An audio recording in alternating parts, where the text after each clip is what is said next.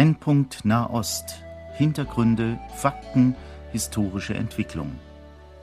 Horst Marquardt im Gespräch mit Johannes Gerloff, Korrespondent des christlichen Medienverbundes KEP, Jerusalem.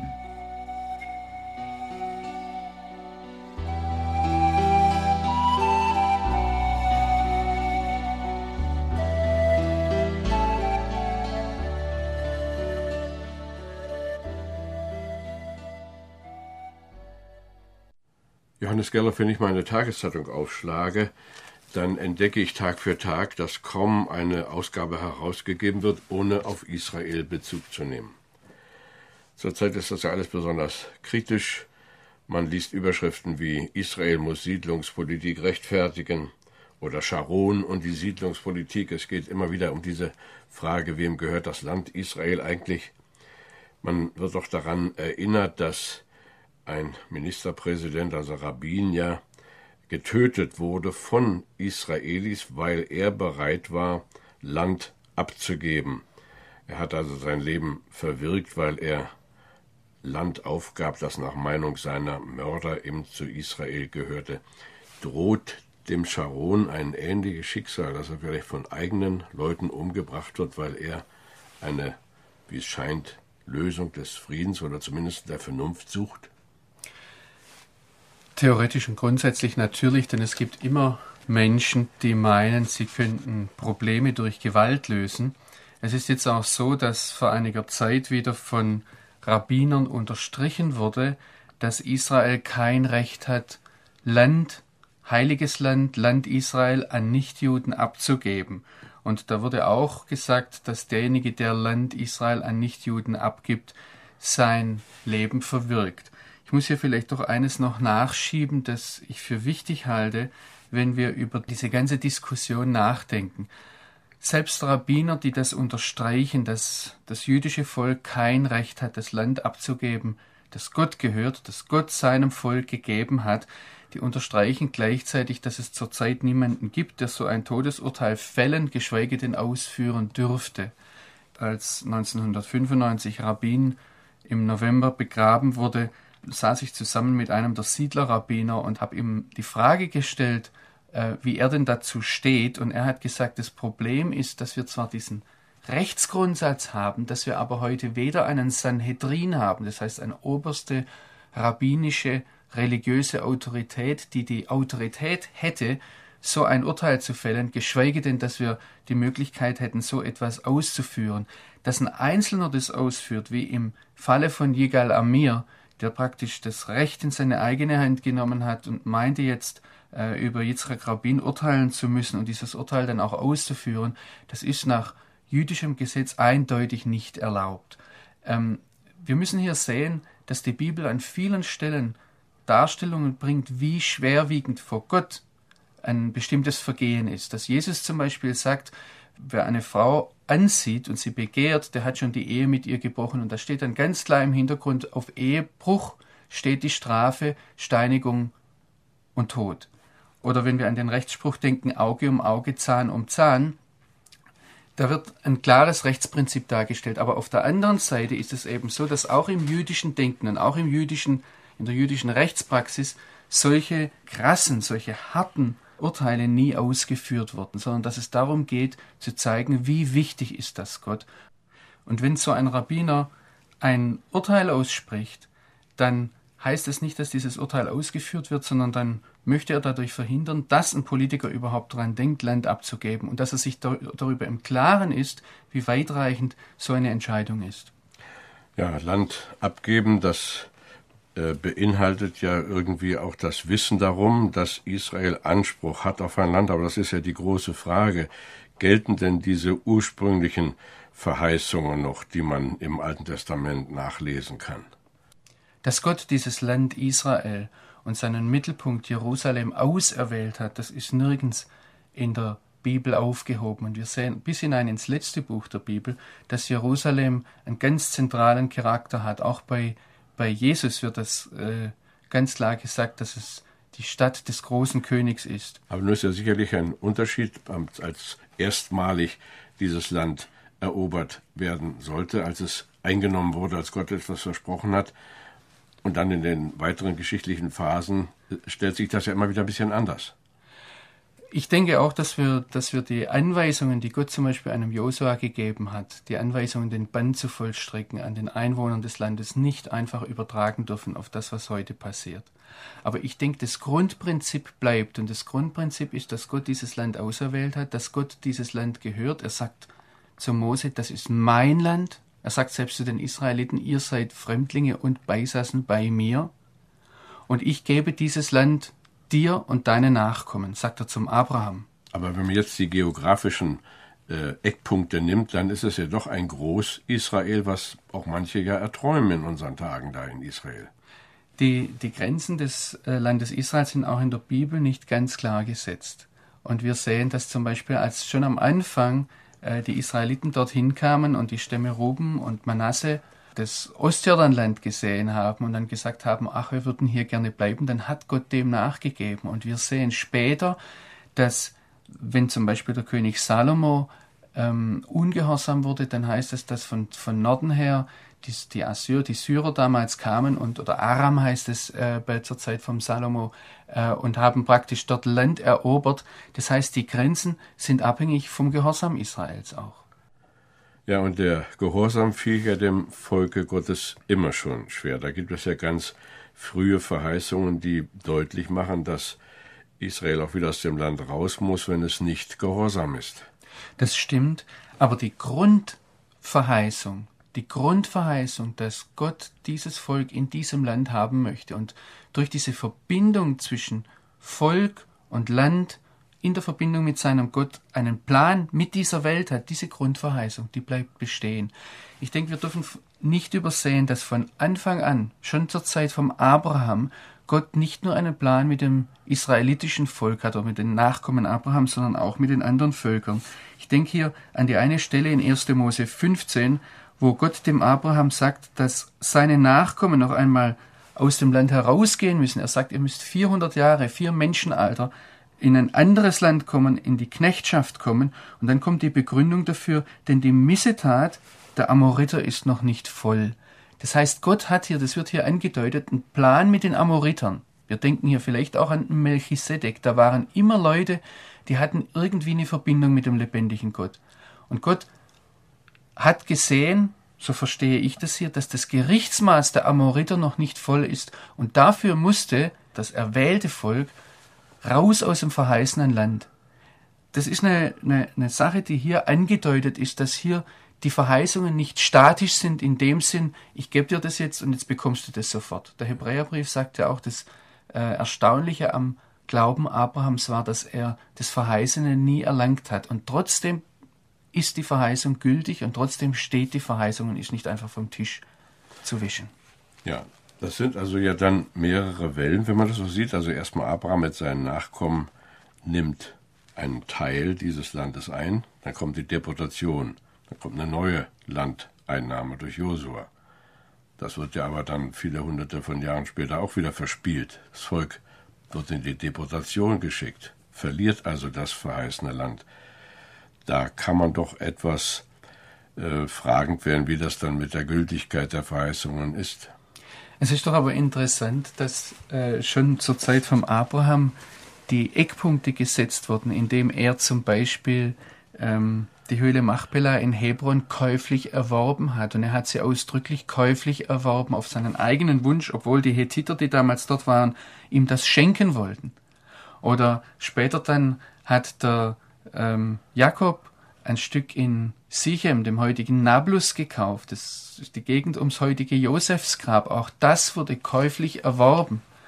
Und der dritte Eckpunkt, der käuflich erworben wurde, dann allerdings viele Generationen später, das war der Tempelberg vom David. Es ist interessant, dass hier ganz äh, bestimmte Eckpunkte gesetzt werden, wo das verheißene Land sein Zentrum hat und dass genau diese Punkte heute wieder heiß umstritten sind.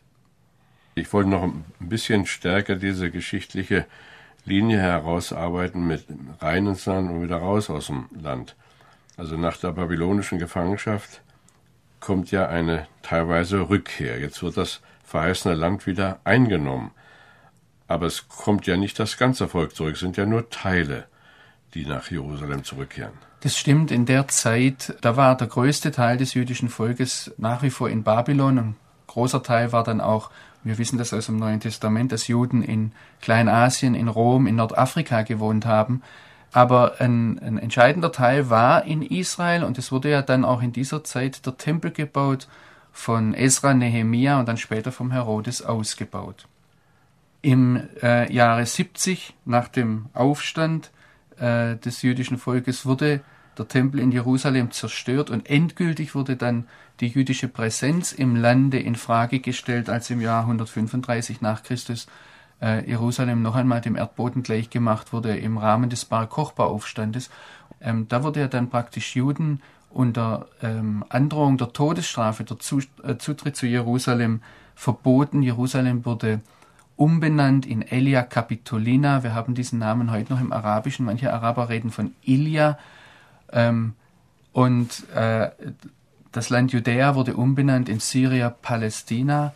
Und zum Beispiel die Stadt Sichem oder Sichar hieß sie damals auch, ähm, die wurde umbenannt in Neapolis und das haben wir im heutigen Nablus noch.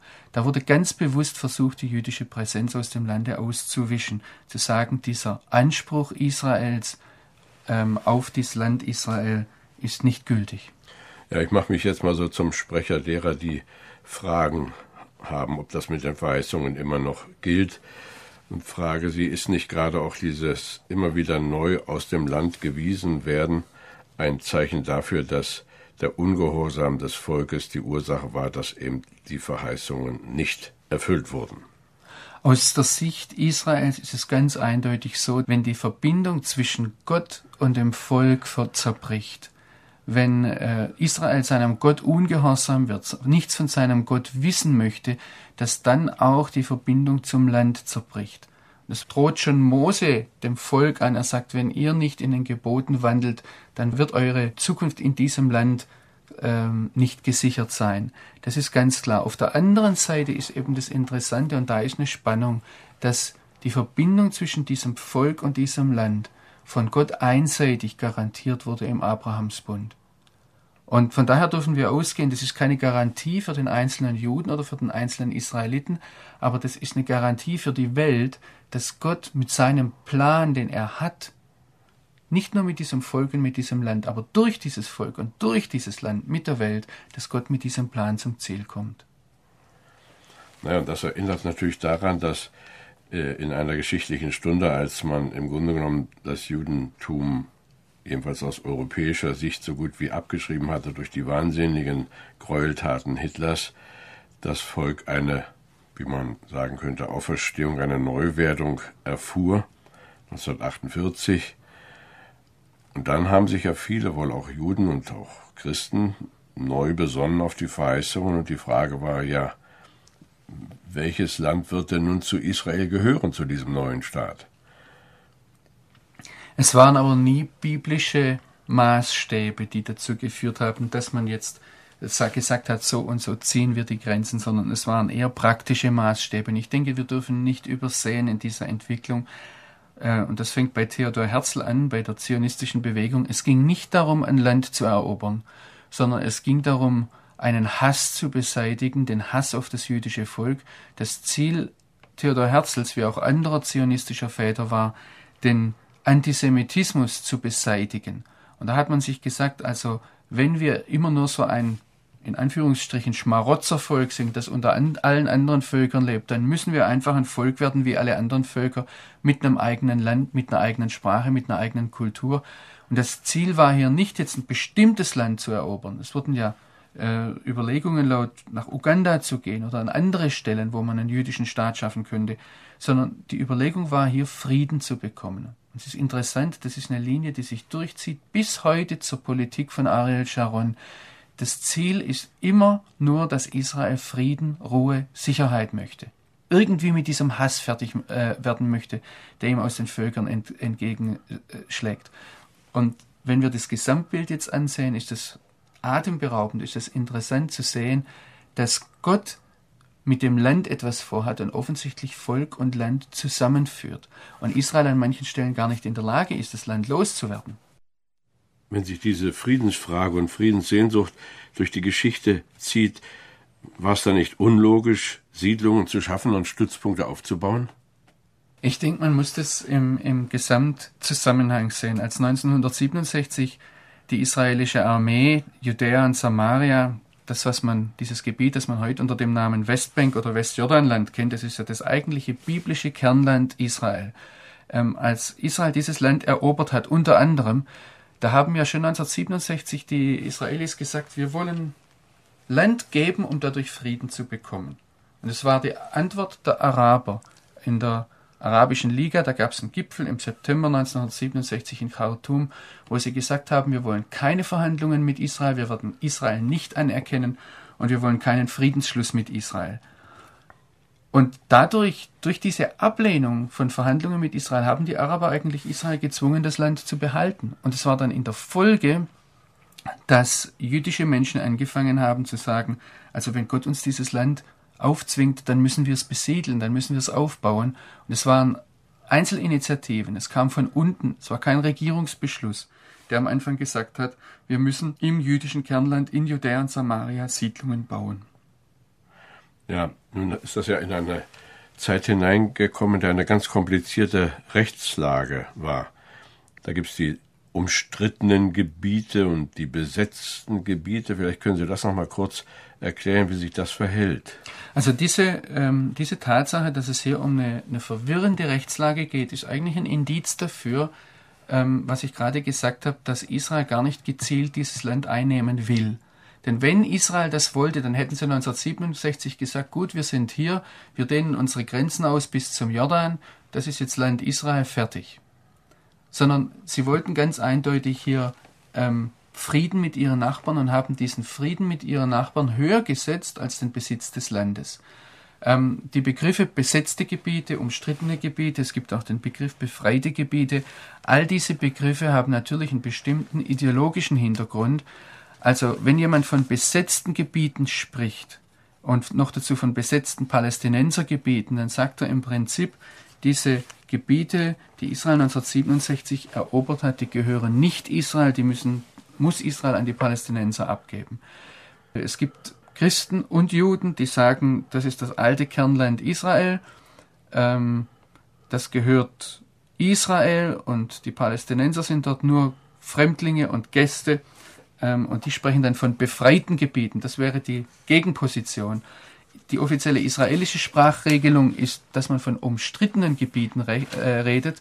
Das heißt, dass man von Gebieten redet, deren Zukunft durch Verhandlungen gelöst werden muss, ähm, dass das Gebiete sind, auf die Palästinenser und Juden Anspruch erheben und wo sich jetzt Palästinenser und Juden eben politisch miteinander an den Tisch setzen müssen und zu einer Lösung kommen müssen. Und deshalb redet die israelische Regierung von umstrittenen Gebieten, weil sie äh, sagt, wir wollen das durch Verhandlungen regeln. Ja, Sie haben uns mehrfach in diesen Sendungen gesagt, dass Sie kein Prophet seien, aber ich frage jetzt trotzdem nochmal, wie ist denn so die Stimmung in Israel? Was, was wünscht man sich denn da im Blick auf diese Problematik vor allem? Also vor allem wünscht man sich zunächst einmal, dass äh, das Töten, dass das Sterben aufhört. Wenn ich in die Familien hineinsehe, ist das oberste Priorität. Demgegenüber steht, ähm, und da, da denke ich, spreche ich für einen überwiegenden Großteil Israels, ähm, dass sie einfach sagen, das Wichtigste ist uns, dass wir ein ruhiges Leben führen können. Es gibt eine Minderheit, es ist vielleicht sogar eine Minderheit unter den jüdischen Siedlern, die sehr viel Wert auf die biblischen Verheißungen legt und die sagt, selbst wenn uns das das Leben kosten sollte, sind wir dazu verpflichtet, entsprechend der biblischen Verheißungen zu leben. Sind wir dazu verpflichtet, das Land einzunehmen, uns dort niederzulassen. Und ähm, für die ist es natürlich sehr, sehr wichtig, dass sie kein Land abgeben. Das ist aber, wie gesagt, innerhalb der israelischen Gesellschaft eine relativ kleine Minderheit. Ähm, das bedeutet jetzt nicht, dass nicht viele Israelis eine, eine, Herzensverbindung zu diesem Land haben und dass es ihnen weh tut, dieses Land abzugeben. Aber trotzdem ist es so, dass der Großteil des Volkes sagt, wenn uns das Frieden bringt, wenn uns das eine Verständigung mit unseren Nachbarn bringt oder wenn es uns auch nur mehr Ruhe bringt, dann sind wir bereit, von diesem Land, das uns am Herzen liegt, abzugeben. Nun hat der Anfang August der UN-Nahost-Sonderbeauftragte John Dugard der Vollversammlung seinen Bericht vorgelegt. Und Fazit war, Israels Besatzungspolitik ist in vielen Bereichen schlimmer als Südafrikas frühere Apartheidpolitik. Und blockfreie Staaten wollen Siedlern aus Israel die Einreise verbieten. Das sind ja harte Bandagen. Also äh, dieser Herr ähm, Dugard ist bekannt, das ist ein Südafrikaner, der ist bekannt für seine Stellung, sage ich jetzt einmal, und die israelische Regierung, wenn ich richtig informiert bin, sieht ihn auch nicht als einen ernsthaften äh, Verhandlungspartner oder als einen ähm, neutralen Beobachter oder Vermittler an, sondern als jemanden, der palästinensische Interessen vertritt. Es sind harte Worte, es werden sehr viele harte Worte gesprochen. Es sind bestimmt auch harte Worte, die sich durch äh, Vorkommnisse vor Ort ähm, belegen lassen. Wir dürfen nicht übersehen, es findet hier seit über 30 Jahren ein Kampf ums Land statt. Es sind hier Tausende von Menschen auf beiden Seiten gestorben und da gehen die Emotionen sehr hoch. Das ist nicht so einfach am grünen Tisch zu erledigen. Ich denke, wir müssen uns fragen, was für Maßstäbe wir haben. Wir müssen uns fragen, was die Bibel sagt. Und wir müssen uns auch fragen, was ist die Aufgabe von Politikern in dieser Situation. Ja, nun hatte aber Israel schon ein gewisses Territorium erobert. Das freut sich natürlich alle diejenigen, die sich äh, der biblischen Weisungen erinnern. Und wir wünschen ja auch Israel, dass es ein lebensfähiger Staat ist. Und darum jetzt mal die Frage nochmal, ob nicht diese Bemühungen von Herrn Sharon, den Gazastreifen abzutreten, im tiefsten doch ein Verstoß gegen Aussagen der Heiligen Schrift ist. Ich denke, dass Politiker auch in Israel den äh, Auftrag haben, ihren Bürgern ein möglichst ruhiges und friedliches Leben zu ermöglichen. Oder um das einmal mit äh, im, im Rahmen der jüdischen Diskussion zu sagen, ich denke, dass es eine echte Frage ist, was ist jetzt wichtiger, die Heiligkeit des Landes oder die Heiligkeit des Lebens? Kann ich Land aufgeben, um dadurch Leben zu retten, oder muss ich jedes Leben opfern, um dadurch das Land zu halten? Das ist eine Diskussion und ich denke, die dürfen wir nicht einfach vom Tisch wischen. Und ich achte das, wenn ein Ariel Sharon als ein verantwortungsbewusster Politiker sagt, ähm, wir müssen dazu bereit sein, ähm, Siedlungen abzugeben, um eben ein ruhiges und friedliches Leben zu ermöglichen. Ähm, nebenbei gesagt, Sharon ist nicht der Siedlungspolitiker, als der er vielfach verschrien wird. Wir dürfen nicht vergessen, dass es der Name Ariel Sharons ist, der mit der ersten Siedlungsräumung überhaupt in der Geschichte des Staates Israel verbunden ist. Es war Ariel Sharon, der die Räumung von Yamit im Sinai befehligt hat. Von daher ist das überhaupt nichts Neues. Ariel Sharon ist vielleicht auch nicht so ideologisch, wie wir das oft denken, im Blick aufs Land. Aber setzt sich denn Sharon nicht einfach über biblische Verheißungen hinweg, wenn ihm das Wohl der Menschen so nahe geht? Ich denke, dass es eine ganz schwierige Frage des Abwägens ist für die verantwortlichen Politiker in Israel. Und ich denke übrigens hier in Klammern gesagt als Fußnote, dass das auch ein wichtiger Punkt ist für uns im Gebet da an die Verantwortlichen zu denken, dass sie richtig handeln. Grundsätzlich bin ich davon überzeugt, dass Gott seine Verheißungen erfüllen wird. Das heißt, ich bin davon überzeugt, dass langfristig gesehen das Land Israel zum Volk Israel kommt oder dass das Volk Israel ins Land Israel zurück, und zwar ins ganze Land Israel zurückkehren wird. Wie Gott das möglich macht, wie der Weg dorthin führt, da bin ich gespannt. Ich denke, wir sollten eines auch nicht vergessen, dass viele Entscheidungen im Blick auf das Land Israel schon vor 30 Jahren gefallen sind und dass Politiker wie Ariel Sharon heute mit diesem Erbe, mit dieser Erblast fertig zu werden haben, wo vielleicht Fehlentscheidungen vor 30, 35 Jahren getroffen wurden. Ja, wenn man Ihnen zuhört und Ihre Antworten überdenkt, wünscht man sich eigentlich nur, dass mehr Berichterstatter aus Israel und den umliegenden arabischen oder palästinensischen Gebieten sich mehr mit der Heiligen Schrift beschäftigen würden. Es ist doch vieles sehr tagespolitisch, sehr ideologisch festgelegt. Manches zeugt auch nicht von tieferer Kenntnis der Problematik dort. Herzlichen Dank darum, dass Sie uns immer wieder äh, hier auch neue Perspektiven eröffnen. Ja, Sie haben eben schon anklingen lassen, dass wir als Christen mit mehr Interesse und Gebetsbereitschaft das alles begleiten sollten. Gibt es noch irgendeinen aktuellen Rat, den Sie uns geben können, als einer, der dort nun so nah an den Ereignissen lebt und wirkt? Ich würde mir es wünschen, dass wir als äh, Christen uns, gerade auch als Christen, die von der Bibel herkommen, dass wir diese Spannung, die in der Bibel da ist, zwischen einerseits klarer Aussage, das bedeutet jetzt im Blick aufs Land, klarer Landaussage, dass wir nicht vergessen, dass das bei Gott immer mit Liebe und mit dem Wesen der Liebe verbunden ist und wo es um das Wohlergehen der Menschen geht. Wir sehen bei Abraham, wenn ich noch einmal darauf zurückkommen darf, dass Gott die Amoriter im Blick hatte. Ich bin mir ganz sicher, dass es ihm da um das Wohl der Amoriter ging, auch wenn sie am Schluss gerichtet wurden. Und genauso ist es heute, dass Gott das Wohl der Menschen und ich bin sicher auch das Wohl Paläst des palästinensischen Volkes im Blick hat. Die Frage ist an die Palästinenser, ist an die Juden, die Israelis und auch an uns, wie wir uns in dieser Situation verhalten. Und da würde ich mir wünschen, dass wir miteinander im Gespräch, in den Gemeinden, aber auch wenn sie nach Israel kommen, dass wir da miteinander am Ringen sind, was will Gott von uns in dieser Situation. Ja, dieses Stichwort möchte ich gegen Ende unseres Gespräches aufgreifen, dieses Ringen. Äh, ich beobachte ja auch die Gemeinden hin und her im Land und leide manchmal darunter, dass man sehr schnell ganz fixiert ist und in einer fast fanatischen Weise einen bestimmten Standpunkt vertritt, den man dann als biblischen Glauben auslegt. Was machen Sie denn so für Erfahrungen? Sie sind ja sehr viel unterwegs in Deutschland zu Vortragsreisen und zu Begegnungen. Also das stimmt, Ihre Beobachtungen. Da ist das eine Extrem, dass Leute sagen, Gott hat dieses Land Israel gegeben, Israel muss dieses Land einnehmen, darf dieses Land nicht abgeben. Und da kommt oftmals schon eine, ich sag mal, unmenschliche Härte zum Ausdruck gegenüber dem Schicksal der Menschen, die dort leben. Gerade auch gegenüber den Palästinensern.